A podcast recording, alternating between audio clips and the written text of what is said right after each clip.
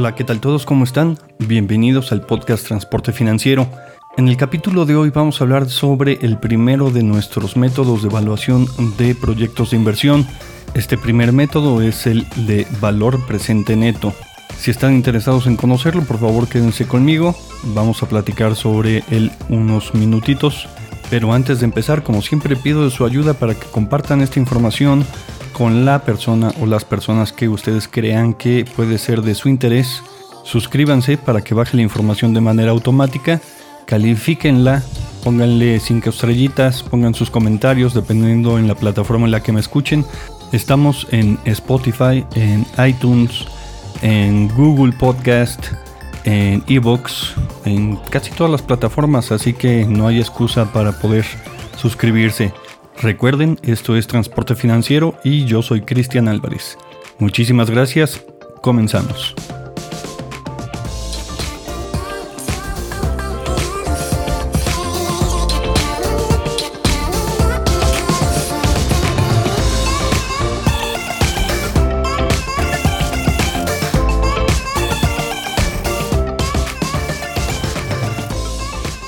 ¿Qué tal todos? ¿Cómo están? Bienvenidos a un capítulo más del podcast Transporte Financiero. Hoy vamos a hablar de uno de los métodos más utilizados y más conocidos para la evaluación de proyectos financieros. Este método es el llamado valor presente neto.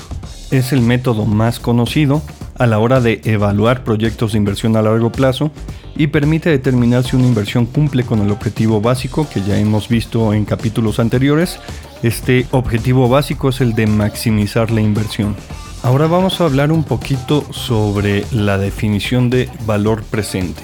El valor presente busca reflejar que siempre es mejor traer un monto de dinero hoy que recibirlo en un futuro. ¿A qué me refiero esto? Y ya lo vimos anteriormente.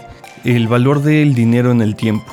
Recordemos que es mejor mil pesos ahora que si me dan mil pesos dentro de un año no voy a poder comprar exactamente lo mismo. Uno de los factores que ayudan a que esto suceda es la inflación. Entonces, año con año, mes con mes, día con día, el precio de los bienes incrementan y nosotros vamos a tener la misma cantidad de dinero. Sin embargo, no vamos a poder adquirir la misma cantidad de bienes. También recordemos que el recibir un dinero en un futuro implica que existe un costo de oportunidad.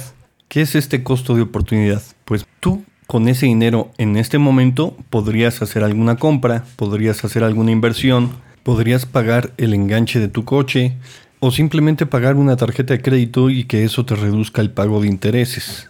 Entonces, tenemos que descontar o castigar ese dinero que te van a dar en un futuro con una tasa para hacerlo en valor presente. Vamos a ver, voy a tratar de explicarlo más claramente. Vamos a suponer que tú en este momento tienes 100 eh, pesos. Con esos 100 pesos tú compras un kilo de naranja. Estamos inventando precios. Suponiendo la inflación de un 4% mensual, va a llegar tu primo y te va a decir, oye, ¿sabes qué? A ver, préstame esos 100 pesos tú ya no vas a comprar el kilo de naranja ahorita porque se los vas a prestar a tu primo. Y tu primo te devuelve dentro de un mes esos mismos 100 pesos. Tendríamos que descontar la inflación a esos 100 pesos que nos va a dar el primo. Y eso nos estaría dando en números cerrados que el día de hoy esos 100 pesos estarían valiendo 96. Quiere decir que no me va a alcanzar para comprar mi kilo de naranja cuando mi primo quiera devolverme el dinero. Esto es el valor presente. Ahora vamos a hablar del valor presente neto. El valor presente neto es la diferencia que existe entre dos valores, entre dos cálculos de valor presente. Uno de ellos va a ser sobre las entradas de efectivo que va a tener tu proyecto de inversión y el otro es el valor presente neto de las salidas de efectivo, los dos calculados en el mismo plazo.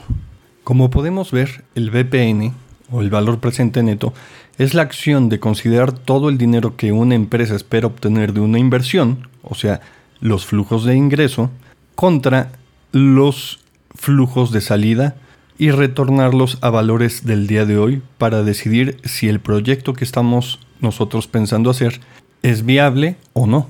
Cuando llevamos a cabo este método, vamos a obtener, podemos obtener tres resultados. El primero es un resultado positivo o mayor a cero. Esto nos indica que el proyecto nos va a ayudar a incrementar el valor de la empresa. El segundo es un resultado igual a cero, que significa que con este proyecto la empresa no crece ni decrece. Y el tercero, efectivamente, como ya lo descubrieron, es un resultado negativo, que nos dice que este proyecto, en lugar de ayudarnos a aumentar el valor de la empresa, nos está reduciendo el patrimonio de la empresa. Ahora vamos a ver de qué se compone el modelo de valor presente neto. Ya todos los componentes los mencionamos hace unos minutos. Son tres componentes principales. El primero es el monto de la inversión inicial, el segundo son los flujos de efectivo netos y el tercero es la tasa de descuento. ¿Qué es el monto de la inversión inicial? Es el monto o valor que la empresa realiza al momento de iniciar el proyecto. Es decir, puede ser un enganche, puede ser la compra de un equipo, puede ser la inversión que le estamos metiendo al nuevo taller para nuestras unidades, puede ser una caja. En pocas palabras, es toda aquella inversión que tú realizas antes de iniciar el proyecto. Como segundo componente vimos los flujos netos de efectivo, que son los flujos de entrada o sea, los ingresos que tenemos por ese proyecto y los flujos de salida, o sea, los gastos que tenemos por ese proyecto, ya que se puso en marcha, o sea, ya que está en funcionamiento. Y por último tenemos la tasa de descuento. La tasa de descuento, como ya lo platicamos, pues es la tasa que, en que va a tomar en cuenta tanto la inflación, el costo de oportunidad, más el margen de utilidad que el dueño, accionista o accionistas quieren por haber invertido en ese proyecto. Ahora, ¿cuáles son las ventajas de este método para la evaluación de proyectos financieros? Una de las principales ventajas que tiene es que para hacer el cálculo únicamente se necesitan operaciones matemáticas simples, no es nada complicado, se puede hacer en una hojita de Excel en la calculadora. Puede contabilizar la variación del valor del dinero en el tiempo, que es lo que conocemos como inflación, y además su uso y entendimiento es bastante extendido.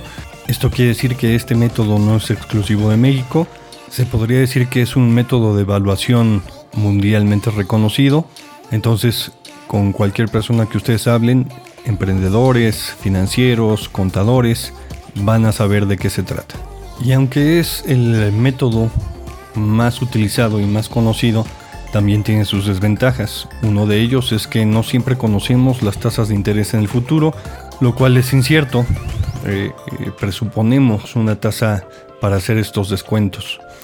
Otra desventaja es que este modelo piensa que los pagos o los flujos se dan al final del periodo de cálculo, es decir, si tomamos una tasa mensual estamos pensando que se pasan esos 30 días lo cual tampoco es cierto. Hay muchas veces que los pagos se hacen por anticipado.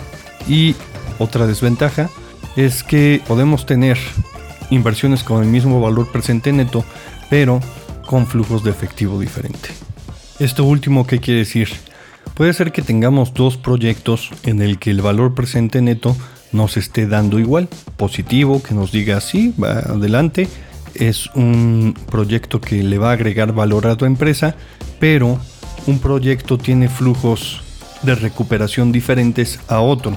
Si quieres ahondar un poquito más en este tema, te recomiendo que te metas a YouTube, busques valor presente neto, cómo se calcula, hay muchos tutoriales. Lo importante es que conozcas el concepto y que sepas aplicarlo. Pues bueno, este fue el concepto del día de hoy, el método del día de hoy. Próximamente estaremos hablando de más métodos de evaluación de proyectos. Recuerden si tienen alguna duda escríbanme en Twitter me pueden encontrar como arroba turiscarga. Mi correo electrónico es transportefinanciero arroba hotmail.com y yo soy Cristian Álvarez. Muchísimas gracias a todos y hasta luego.